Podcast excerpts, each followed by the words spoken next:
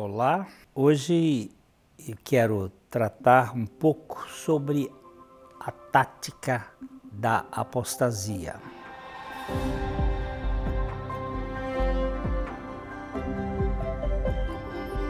Aqui no Vale Estreito temos como finalidade compartilhar o Evangelho. Pedimos que se inscreva no nosso canal. Isso nos ajuda muito para que a plataforma distribua esse conteúdo para mais pessoas. A, a tática da apostasia. O apóstolo Paulo nos diz em 1 Timóteo, no capítulo 4, verso 1, o Espírito afirma claramente que nos últimos tempos alguns se desviarão da fé dando ouvidos a espíritos enganadores e a ensinamentos de demônios. Existem duas maneiras pelas quais o espírito pode ser visto como falando claramente. A primeira é o que Paulo está prestes a dizer foi certamente dado a ele pela revelação divina direta mas também pode significar que ao longo das Escrituras, e particularmente no Novo Testamento, tudo é expressamente dito pelo Espírito. Expressamente ensinado que no fim será caracterizado pelo afastamento da fé. Os últimos tempos significa tempos, os tempos posteriores à época em que o apóstolo Paulo se referia, Alguns se afastarão, apostatarão da fé. A palavra alguns é característica da carta de 1 Timóteo.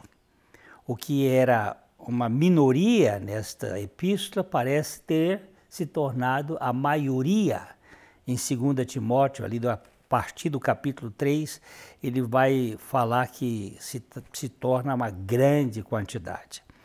O fato dessas pessoas se afastarem ou, ou abandonarem a fé não significa que eram salvas, mas simplesmente que professavam serem cristãs, elas sabiam muita coisa sobre o Senhor Jesus Cristo, foram informadas de que ele era o Salvador e até diziam isto, mas de fato não eram. Elas professavam por um tempo, ou professaram por um tempo, mas estão apostatando da crença. Dificilmente se pode ler esta sessão sem pensar no surgimento dos cultos dos nossos dias, do que tem acontecido na igreja no nosso tempo a maneira como esses falsos sistemas se espalham é descrita como com precisão aqui. A grande parte do povo apóstata é formado pelos que antes pertenciam às igrejas cristãs, às igrejas evangélicas ou católicas. Eles estavam na igreja.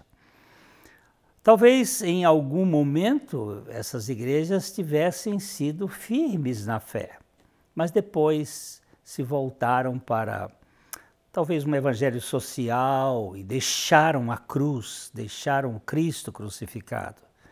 Sem a morte do velho Adão, não há cristianismo de fato. Os professores cultistas vieram oferecendo uma mensagem mais positiva então, esses cristãos professos foram enredados.